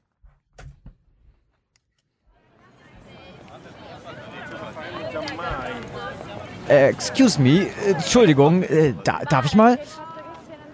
Langsam quetschte sich der rothaarige, schlachsige junge Mann mit dem himmelblauen Rucksack durch die schmale, kopfsteingepflasterte Gasse der Altstadt eines kleinen italienischen Städtchens und achtete darauf, dass er niemandem auf die Füße trat. Mensch, Atze, wir sind hier in Italien. Es heißt Scusi, lachte seine Freundin plötzlich aus unmittelbarer Nähe hinter ihm und schloss zu ihm auf. Scusi, excusimi, ist doch fast dasselbe schmunzelte Atze zurück und stellte sich auf die Zehenspitzen, um über die Köpfe der zahlreichen Menschen, die durch die Gasse schwärmten, hinwegschauen zu können. Da vorne ist der Marktplatz, Alexandra. Was hältst du davon, wenn wir uns auf der Piazza eine Pizzeria suchen und erstmal was essen? Ich sterbe vor Hunger. Einverstanden. Nachdem es sich die zwei an einem Tisch vor dem aus Marmor gebauten Springbrunnen mitten auf der sonnendurchfluteten Piazza bequem gemacht hatten, atmeten sie zum ersten Mal seit circa zwei Stunden Fußmarsch durch die Altstadt auf. Ich brauche jetzt erstmal eine Pizza Hawaii und einen Filterkaffee, witzelte Atze und schaute zu seiner Freundin Alexandra, die mit dem Studieren der Stadtkarte beschäftigt war. Ich hoffe, du machst Witze, denn falls nicht, können wir gleich wieder abreisen und uns hier nie wieder sehen lassen. Kurz darauf bestellten sie bei einer netten Kellnerin namens Maria zwei Pizza Margarita, zwei Wasser und einen Espresso. So lässt es sich leben, sinnierte Atze eine halbe Stunde später und rieb sich zufrieden den Bauch. Sag mal, Atze, die Kellnerin Maria war ja sehr nett. Meinst du, sie hat vielleicht ein paar wirkliche Insider-Tipps für uns? In dem Lonely Planet stehen wirklich nur die klassischen Touri-Sachen. Vielleicht hat sie ja einen Geheimtipp. Gute Idee. Aber das Reden überlasse ich dir. Du bist schließlich diejenige von uns, die Italienisch in der Schule hatte. Doch zur Überraschung der beiden stellte sich heraus, dass Maria ziemlich gut Deutsch konnte. Ich habe ein Jahr als Au pair in München gearbeitet und spreche immer mit deutschen Touristen, damit mein Deutsch nicht einrostet, verkündete sie stolz und stemmte die Hände in die Hüften. Was kann ich für euch tun? Darf es noch ein Dessert sein? Also, überlegte sie einen kurzen Moment, wenn ihr richtig was erleben wollt und mutig seid, dann solltet ihr das Manichomio besuchen. Das verlassene und mittlerweile auch verfallene und vermoderte Irrenhaus der Stadt. Man sagt, den Patienten soll übel mitgespielt worden sein. Ein größenwahnsinnig gewordener Arzt hat angeblich mit ihnen herumexperimentiert, sie mit Elektroschocks malträtiert, anschließend lobotomiert und ihre Hirne in Gefäßen aufbewahrt. Ich war auch schon mal da, aber ich bin nach zwei Minuten heulend wie ein kleines Schulmädchen wieder hinausgelaufen. Wieso? Was ist passiert? hakte Alexandra nach und starrte Maria mit offenstehendem Mund an. Ich habe seltsame Geräusche gehört. Geräusche, die so klangen wie, naja, wie Elektroschocks halt. Ich weiß, dass das absolut verrückt klingt, aber Freunde von mir haben es auch gehört. Wer weiß. Vielleicht haben wir uns das auch eingebildet. So eine Art Placebo-Grusel. Auf jeden Fall ist es genau das Richtige, um hier abseits der Touri-Attraktion was zu erleben. Hm, ich glaube zwar eigentlich nicht an Gespenster, aber ein vermoderter Lost Place klingt ehrlich gesagt spannender, als sich die hundertste Kirche hier anzugucken. Was sagst du, Atze? Bin dabei. Und im Falle eines Herzstillstands vor Schreck ist der Experte mit dem Defibrillator wenigstens schon da. Sie lachten und Maria markierte ihnen die Position des Manichomio auf der Karte des Lonely Planets, während Atze und Alexandra sich mit einem großzügigen Trinkgeld bei ihr bedankten. Viel Spaß und passt auf euch auf, verabschiedete sich die junge Kellnerin und Atze und Alexandra pilgerten los. Das Irrenhaus lag etwas abgelegen, eine gute Dreiviertelstunde vom Zentrum der Stadt entfernt. Wir hätten unsere Flaschen noch mal vorher auffüllen sollen, hechelte Atze und reichte Alexandra die Trinkflasche aus Aluminium, in der nur noch ein kleiner Schluck übrig war. Die Sonne brannte noch immer erbarmungslos vom Himmel und ließ den prunkvollen Sandsteinbau, der sich vor ihnen auf einem kleinen Hügel erhob, leuchtend erstrahlen. Der hohe Torbogen, der als Eingang zur Anlage diente, sah mehr als einsturzgefährdet aus, und Alexandra und Atze vertrödelten keine Sekunde, als sie hindurchgingen. Obwohl der Verfall der Gebäude schon sehr vorangeschritten war, ging noch immer eine majestätische Schönheit von ihnen aus. Staunend ließen die beiden ihre Blicke kreisen und betrachteten die wüsten sandfarbenen Fassaden der mediterranen Nervenheilanstalt, an welchen sich an manchen Stellen grüne Ranken wilder Kletterpflanzen emporschlängelten. Bizarr schön, flüsterte Alexandra verträumt. Hey, Alex, ich hab einen Eingang gefunden, hörte sie plötzlich ihren Freund von links her rufen. Durch dieses Fenster hier. Komm, ich helfe dir hoch. Vorsichtig kletterten die beiden über eine brüchige Fensterbank ins kühle Innere der Anstalt. Das Geräusch von zerbrochenem Glas knackte unter ihren Schritten, während sie sich einen Moment umschauten, um sich zu orientieren. Und? Hörst du schon Dr. Schocker? juckste Atze. Nein, du Clown, gab Alexandra grinsend zurück und lugte durch den türlosen Eingang des heruntergekommenen Zimmers, in das sie eingestiegen waren, in eine Art Eingangshalle. Das muss die Lobby sein, schlussfolgerte Alexandra und zeigte auf eine vermoderte kleine Holzrezeption in der Mitte der mit Terrazzo ausgekleideten Halle. Mit knirschenden Schritten betraten sie die Eingangshalle und bahnten sich ihren Weg über den mit Staub benetzten Terrazzo herüber zur Rezeption. Hm, ist nicht mehr viel davon übrig, stellte Atze fest. Die Holzwürmer haben ganze Arbeit geleistet. Hey, was ist das? Kannst du das lesen? Nur ein paar Meter von der Rezeption entfernt bohrte sich eine schmiedeeiserne Wendeltreppe durch die Stockwerke der Anlage. Neben ihr stand auf einem völlig vergilbten Schild Struttura Chiusa mit einem kleinen Pfeil nach oben. Geschlossene Einrichtung, übersetzte Alexandra und sah zu ihrem Freund. Also wenn ich ein größenwahnsinniger Arzt wäre, begann Atze, der mit Patienten Experimente durchführen wollen würde, dann ja wohl auf der geschlossenen. Du willst da wirklich rauf? Ich bin bestimmt nicht fast eine Stunde durch die sengende Hitze spaziert, um mir die Lobby anzugucken. Komm schon, Alex. Was soll schon passieren? Ohne lang zu überlegen betrat Atze die Wendeltreppe, die ächzend unter seinen Schritten aufstöhnte. Alexandra zögerte für eine Sekunde, doch die Aussicht, alleine in der modrigen Lobby zu bleiben, schien ihr noch schlimmer als die Alternative. Das Geländer der Treppe war rostig und wackelig, doch die Stufen trugen sie problemlos in den ersten Stock. Von der Holzvertäfelung der Lobby war hier keine Spur mehr. Die hohen Wände waren mit weißen Kacheln gefliest, zumindest die Teile, an denen der Zahn der Zeit noch nicht stark genug genagt hatte. Der Boden aus Terrazzo war hier vor Dreck teilweise kaum noch zu erkennen. Obwohl draußen die Sonne brannte, war es hier drinnen größtenteils schattig und angenehm kühl. Vermutlich, weil die Fenster zu einem großen Teil von wildem Wein und Efeu bedeckt waren, der sich durch einige offene Fenster sogar schon einen Weg ins Innere gebahnt hatte. Tote Blätter lagen um die Fenster und verstreut in den Gängen. Alles war verlassen. Verlassen und still. Plötzlich durchbrach ein lautes metallenes Quietschen die andächtige Stille und entlockte Alexandra einen kurzen, schrillen Schrei. Sie schnellte herum. Dann sah sie Atze, der mit einem schelmischen Grinsen auf dem Gesicht und der Klinke einer halb geöffneten Tür in der Hand zu ihr rübersah. Ups, gab er schulterzuckend von sich. Dr. Schocker hat wohl kein WD-40 im Haus.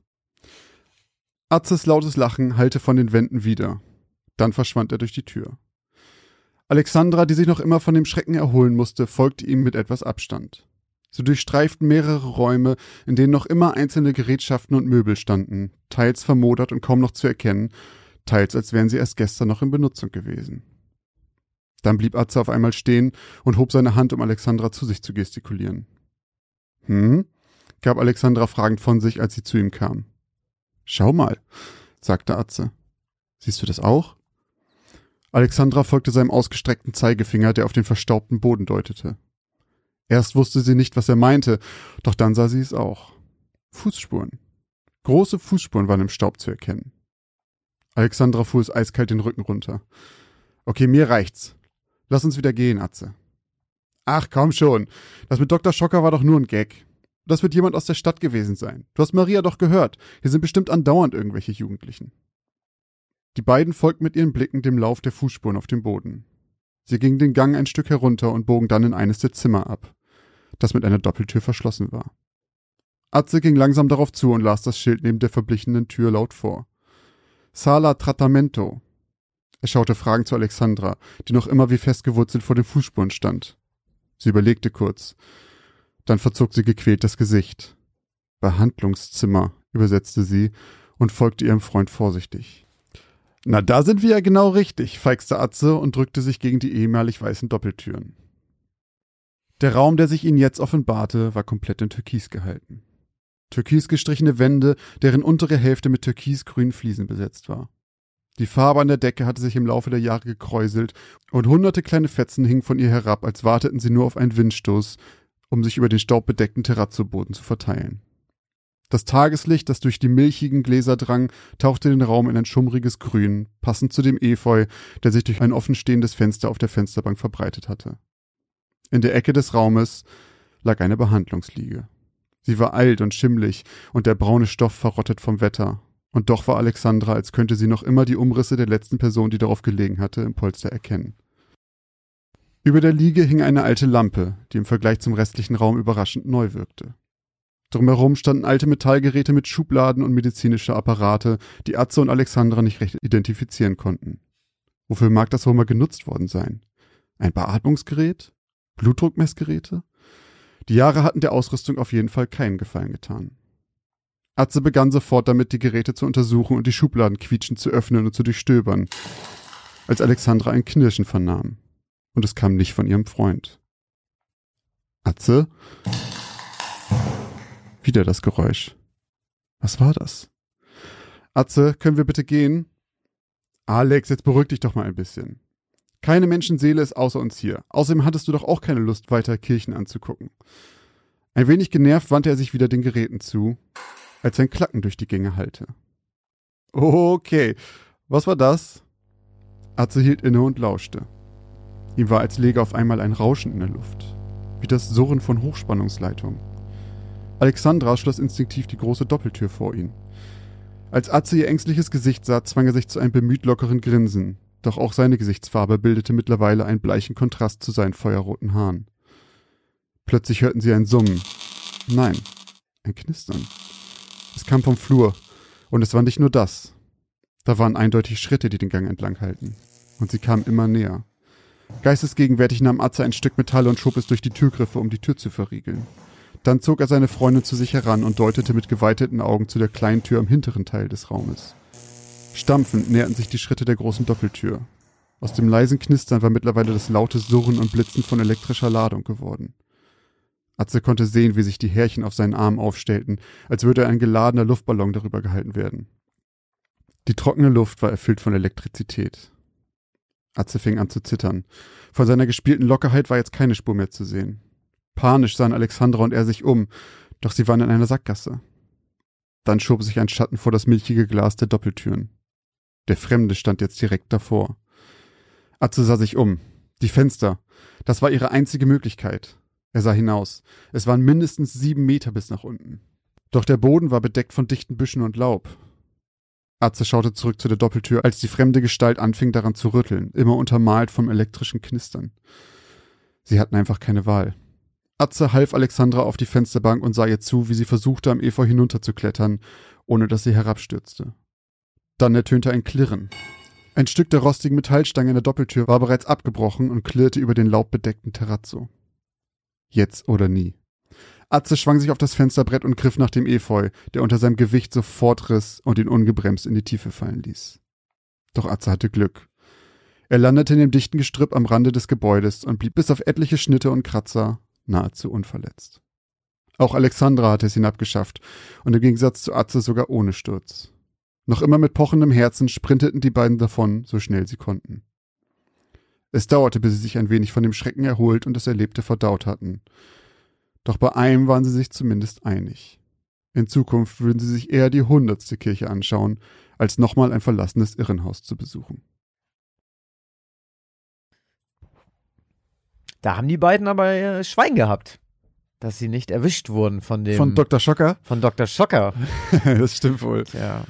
Leute, wir hoffen natürlich, dass euch diese dritte Geschichte auch gefallen hat. Die erste Geschichte, die Josh und ich gemeinsam geschrieben und im Wechsel gelesen haben. Es gab es noch nie, eine absolute nee. Premiere. Auch das Schreiben, es, war schon was ganz, ganz anderes, als wenn man das komplett selber macht, finde ich. Ja. Und falls ihr euch fragt, wie dieser Sala Tratamento aussah oder aussieht, Leute, habe ich gute Nachrichten für euch, denn da müsst ihr einfach nur das Madhouse Puzzle von den Lost Places euch nehmen und da mal drauf schauen, denn das ist genau der Raum. Und zehn Leute von euch haben die Möglichkeit, da umsonst ranzukommen. Denn Ravensburger hat uns zusätzlich zu dieser Möglichkeit, diese Geschichte zu schreiben, nochmal zehn von eben diesen Puzzeln zur Verfügung gestellt, die wir jetzt in den nächsten Tagen auf unserem Instagram-Account verlosen werden. Das Ganz heißt, genau. da könnt ihr die einfach so for free abstauben. Genau, das Einzige, was ihr dafür machen müsst, ist im Prinzip uns auf Instagram zu folgen und dann die Augen offen zu halten für das Gewinnspiel. Wir werden nämlich am 26.02. bei Instagram live gehen mit dem Gewinnspiel mit einem Post dazu. Daran könnt ihr dann eine Woche lang teilnehmen. Ähm, und da werdet ihr dann alles erfahren, was ihr dafür machen müsst, um äh, an diesem Gewinnspiel teilzunehmen und eines dieser zehn äh, Puzzle vom Madhouse zu gewinnen, Leute. Und wenn ihr das puzzelt, vielleicht seht ihr dann das ein oder andere Detail könnt ihr die Folge nochmal parallel dazu hören und äh, vielleicht erkennt ihr die ein oder andere Sache wieder. Ganz genau. Wenn ihr auch überhaupt nicht warten wollt und wenn ihr eh noch nie Glück hattet bei irgendwelchen Gewinnspielen, dann braucht ihr auch nicht länger warten, denn äh, wie schon anfangs erwähnt, sind alle sechs Lost Place Puzzle von Ravensburger bereits im Handel zu kaufen.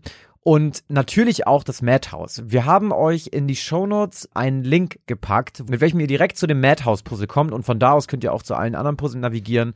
Checkt das auf jeden Fall aus, wenn ihr gerne puzzelt. Die sehen wirklich also wenn ihr jetzt schon ein Bild im Kopf habt von Jos Beschreibung, dann ähm, das sieht richtig, richtig geil aus. Ja, es Leute. sind wirklich gute Bilder. Also alle sechs auch tatsächlich. Ja. Ich finde, alle sechs Lost Places sehen wirklich richtig geil aus. Ja, also Leute, wenn ihr Bock habt, geht in den Handel oder online, kauft euch das. Der Link dazu ist in unseren Shownotes. Macht bei unserem Gewinnspiel mit und wir hoffen, dass euch diese Geschichte gefallen hat. Und vielen Dank nochmal an Ravensburger.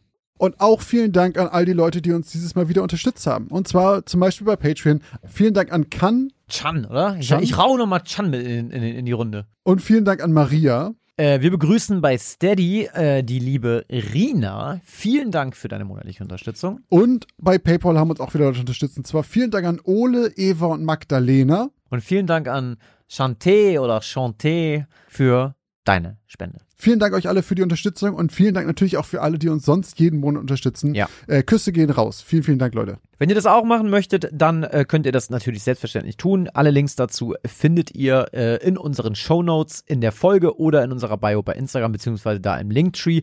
Ganz kurz einmal nochmal an, an dieser Stelle erwähnt, ihr müsst gar nicht mehr die Plattform wechseln. Ihr könnt uns mittlerweile auch bei Spotify unterstützen. Das könnt ihr direkt machen. Auch diesen Link findet ihr dort, wo ihr die anderen findet. Falls ihr uns sonst unterstützen wollt, wie immer, hört unsere Folgen, empfehlt uns weiter. Ihr wisst doch, was ihr tun sollt. Und lasst uns gerne eine Bewertung da. Könnt ihr mittlerweile auch bei Spotify machen oder auch bei iTunes. Da freuen wir uns. Dann wissen auch ganz viele andere von diesem tollen Podcast. Und wenn es jetzt in euch drin brennt, weil ihr sagt, Christoph hätte diesen Euro doch nicht bezahlen sollen, dann seid ihr bestimmt noch nicht bei Instagram und habt nicht mit abgestimmt. Macht das doch, denn da kommen solche Umfragen zum Beispiel, aber auch die normalen Umfragen, äh, ob ihr glaubt, dass die Geschichten wahr sind oder nicht. Wenn ihr mitwirken wollt und mitentscheiden wollt, ihr habt gesehen, es hing an einer Stimme, dann folgt uns doch bei Instagram.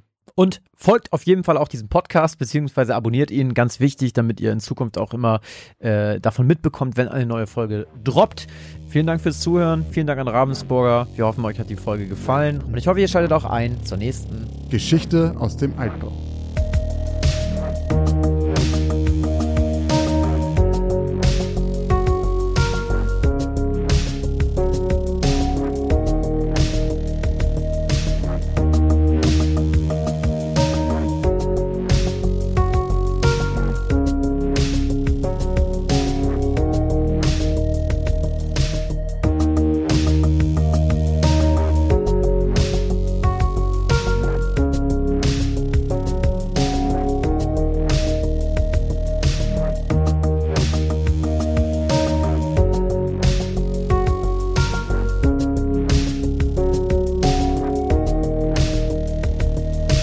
Brieftasche konnte er sich ja nicht in Luft auf. Die Brieftasche konnte sich ja nicht in Luft ausgelöst. Die Brieftasche konnte sich ja nicht in Luft ausge. Aufge. Ich habe ausgelöst geschrieben. Ich lese das die ganze Zeit immer wieder falsch.